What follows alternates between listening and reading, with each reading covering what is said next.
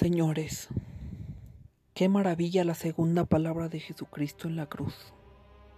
Qué libro de meditación. Qué de cosas nos dice. Por de pronto, fijémonos en la escena. Tres cruces en lo alto del Calvario, el, el inocente en el centro, el penitente a la derecha, el obstinado a la izquierda. Tres cruces reflejo, símbolo de toda la humanidad caída, de todos los hombres sin excepción. Todos tenemos que sufrir, todos tenemos que llevar una cruz, por las buenas o por las malas, porque todos somos pecadores, y el dolor, la cruz, es el castigo del pecado. Os lo explicaré más detenidamente al comentar la cuarta palabra de Cristo en la cruz. Todos somos pecadores. Todos tenemos que sufrir, por las buenas o por las malas. Qué poquitos pueden sufrir en plan de inocentes, con inocencia total y perfecta. Solamente Jesucristo nuestro Señor y la Santísima Virgen Nuestra Señora, la corredentora del mundo la reina y soberana de los mártires.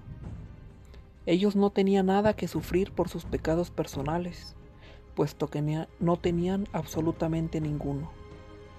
Pero habían querido representar voluntariamente a todos los pecadores del mundo y tuvieron que padecer aquel espantoso martirio.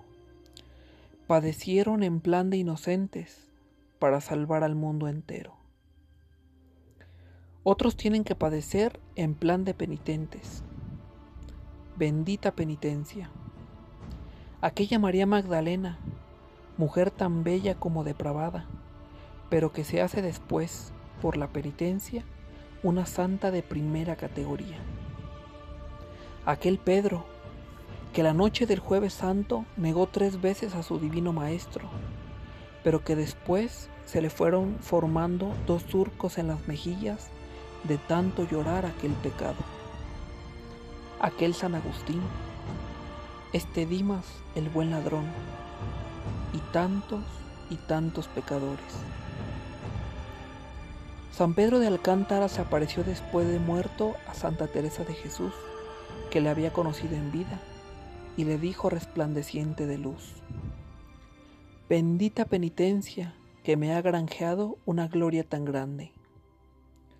Se lo dijo a Santa Teresa, resplandeciente de luz. Pero hay también la cruz de los obstinados. Tienen que sufrir también. Es inevitable.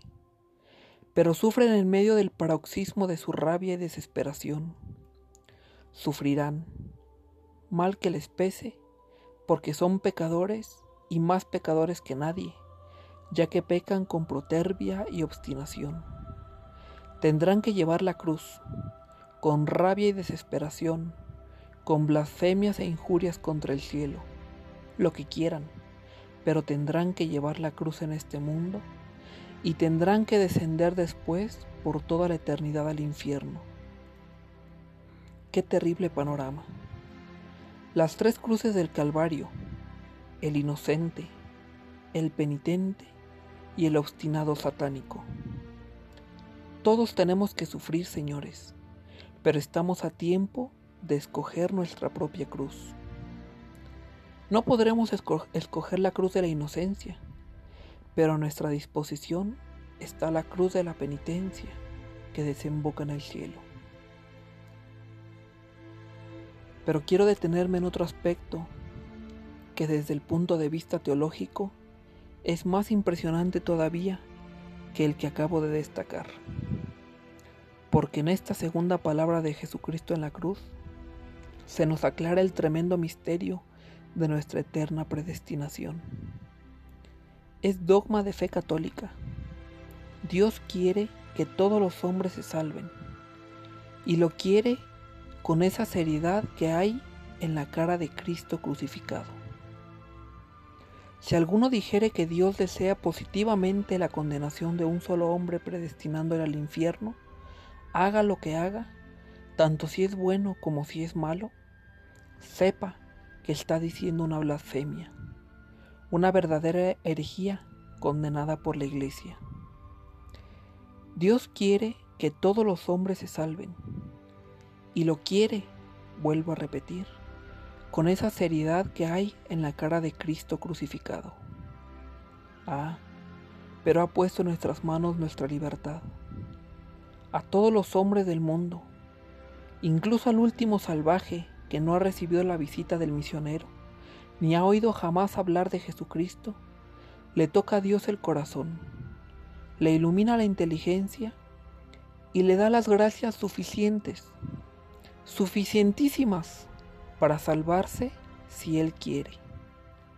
Pero tiene que querer, porque Dios nuestro Señor ha puesto en nuestras manos nuestra propia libertad y tiene un respeto terrible verdaderamente imponente a nuestra propia libertad. Respeta nuestra libertad. No quiere nuestra salvación a empujones. No quiere llevarnos al cielo a la fuerza. Está dispuesto a recibirnos a todos con los brazos abiertos, tan abiertos que los tiene clavados en la cruz, para recibir y acoger a todos los pecadores. Basta una sola palabra Perdóname, Señor, para que nos perdone en el acto. Por Él no quedará. Dios quiere la salvación de todo el género humano, absolutamente de todos. Pero quiere que queramos, quiere que cooperemos. Y si no pronunciamos esa palabra de arrepentimiento, rechazando con verdadero dolor de corazón nuestros propios pecados, estamos perdidos para toda la eternidad. Cristo lo sentirá mucho, mejor dicho, lo sintió mucho cuando estaba clavado en la cruz. Te estuvo viendo, pecador, cómo te alejabas de él, protervo y obstinado, cómo lloraba, cómo pedía perdón por ti.